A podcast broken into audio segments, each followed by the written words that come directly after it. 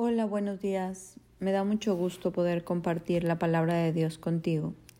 Y en esta mañana quiero hablarte lo que está en Hechos 20. Mira lo que dice.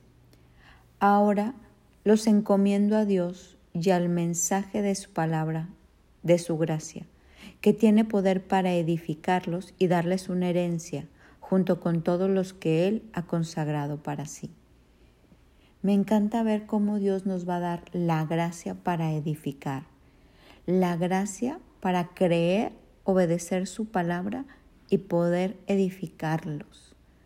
La gracia es este favor inmerecido que nos da el querer como el hacer para llevar a cabo la voluntad de Dios. Y una de las personas que halló gracia en la historia de la Biblia fue Esther. Hay muchas, pero hoy quiero hablarte de Esther.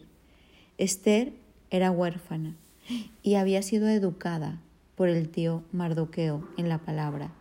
Cuando ella llega como a un evento donde buscaban una reina, Azuero estaba buscando reina, Esther dice la palabra haya gracia. Haya gracia delante del rey y entra al palacio. Pero Dios tenía un propósito más allá de hacer solamente reina Esther, y era de salvar al pueblo judío. Esta mujer, aunque halló gracia delante de toda la gente en el palacio, ella seguía en humildad, obedeciendo a Mardoqueo, en todo lo que Mardoqueo le decía, porque sabía que en esa obediencia tenía bendición. Entonces Esther tenía ese querer como hacer, ese favor inmerecido para obedecer a Mardoqueo, pero por otro lado, para llevar a cabo el propósito de Dios en el palacio. Entonces Esther haya gracia y favor, la coronan reina, y ahí es donde Dios le habla y le dice, a través de Mardoqueo, tienes que salvar al pueblo judío. Y Esther tenía miedo de presentarse ante el rey, porque si no era llamada por el rey y se presentaba por voluntad propia, la mataban. Y Esther estuvo dispuesta a morir a todo. Todos los hombres y mujeres de Dios que quieren conquistar algo, en este mundo que sea trascendente, tienen que estar dispuestos a obedecer y a morir a todo lo que Dios nos pide morir, aún hasta entregar nuestra propia vida, porque es ese compromiso donde uno está dispuesto a darlo todo, como dice Apocalipsis. Ellos le han vencido por medio de la sangre del Cordero y por el testimonio de ellos, donde no escatimaron ni su propia vida. Y así es hizo esta mujer. Esther Tuvo gracia porque fue obediente. Tuvo gracia porque, porque siguió el parámetro, siguió las líneas, siguió la dirección. Y me encanta que cuando ella se encuentra con el rey, le habla y le dice que hay un enemigo que es Amán, que es la mano derecha del, del rey que quiere matar a todos los judíos. Y ella toma valor y valentía y se enfrenta a este Amán. Y me encanta, mira lo que dice. Y en el segundo día, mientras bebían, dijo el rey Esther, ¿cuál es tu petición, reina Esther, y te será concedida? ¿Cuál es tu demanda? Aunque sea la mitad de mi reino, te será otorgada. Entonces la reina Esther respondió, dijo, Oh rey, si ha hallado gracia ante tus ojos, y si al rey le place, sea me dada mi vida por mi petición y mi pueblo por mi demanda, porque hemos sido vendidos yo y mi pueblo para ser destruidos, muertos y exterminados. Si para ser siervos y siervas fuéramos vendidos, me hubiera callado, pero esta muerte sería para el rey un daño irreparable.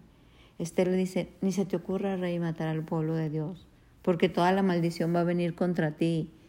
Y aparte estoy intercediendo por mí y por mi pueblo no es una mujer que solo estaba pensando en sí misma. Ella como Jesucristo estaba dispuesta a dar la vida por otros. Ella estaba en el palacio, pero intercedía por otros. Fue obediente, lo entregó todo. Y mira cómo le responde el rey. Respondiendo el rey Azuero le dijo a la reina Esther, ¿quién es y dónde está el que ha ensoberbecido su corazón para hacer esto? Esther dijo, el enemigo y adversario es este malvado Amán entonces se turbó Amán delante del rey y la reina.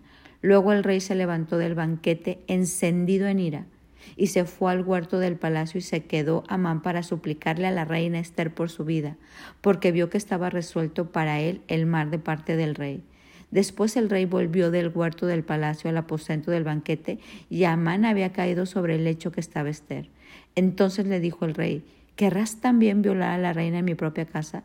Al proferir el rey esta palabra, le cubrieron el rostro a Amán, y dijo a uno de los eunucos que le servían, He aquí, en casa de Amán está la horca de cincuenta codos de altura que hizo Amán para ahorcar a Mardoqueo, el cual había hablado bien del rey. Entonces el rey dijo, cuélguenlo en ella. Así colgaron a Amán en la horca que él había hecho preparado para Mardoqueo, y se calmó la ira del rey. Qué gracia para vencer a los enemigos. Qué gracia para que el rey ahorcara a los enemigos del pueblo de Dios.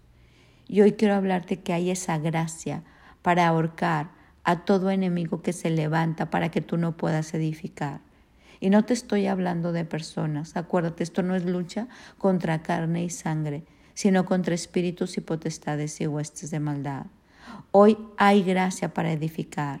Hoy hay gracia para que tú hoy decidas formar carácter.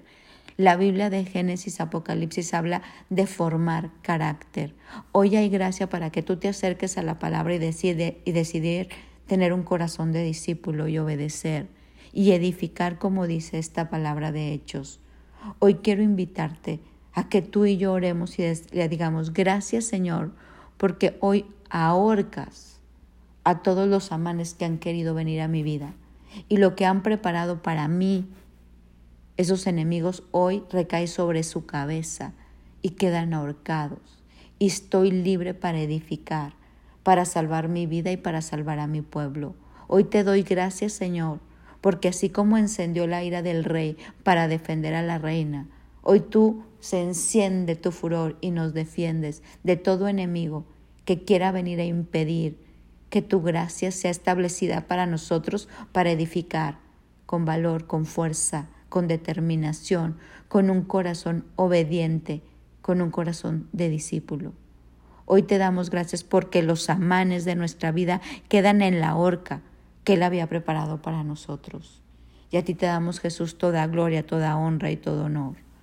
Hoy démosle gracias a Dios porque nos da la gracia para edificar y darnos una herencia junto con todos los que Dios ha consagrado para sí mismos. Quédate con esta reflexión. Dios pelea tus batallas, tú haz tu parte, Él hace la suya. Mi nombre es Sofi Loreto y te deseo un bendecido día.